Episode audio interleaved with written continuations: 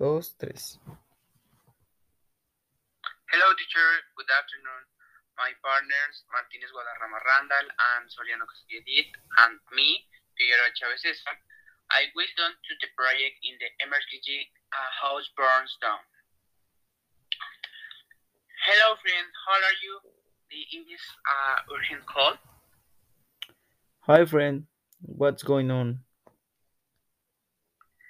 Friend, I really need your help. I am here in my house and uh, mixer home has just happened. What's going on, friends? They me so I can help you the best way. My house is on fire and I am got get uh, because some walls have fallen down and the, the exit to my house is blocked. Friend, that's a really tragedy. Right now, I talk to the firefighters so they can help you. Hello, good afternoon.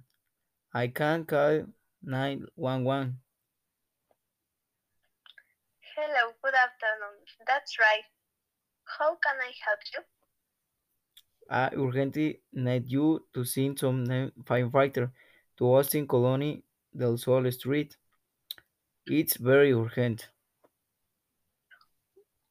What's going on? Is there a fire? You are in the place? No, but a friend does and his house is on fire. Okay, right away. I'll send to a fire station as soon as we're close to home. Well, fill this cell phone. Thank you very much. I am waiting. Hi, I'm talking about the fire station. We're close to your home. The firefighters will do their job right away. Thank you. It is a terrible. Please remain calm and if you can use a damp cloth and place it on your face. Okay, I don't eat right now. Friends, good afternoon. How are things? Have the firemen arrived yet? Friend, thank you, you very much for the help.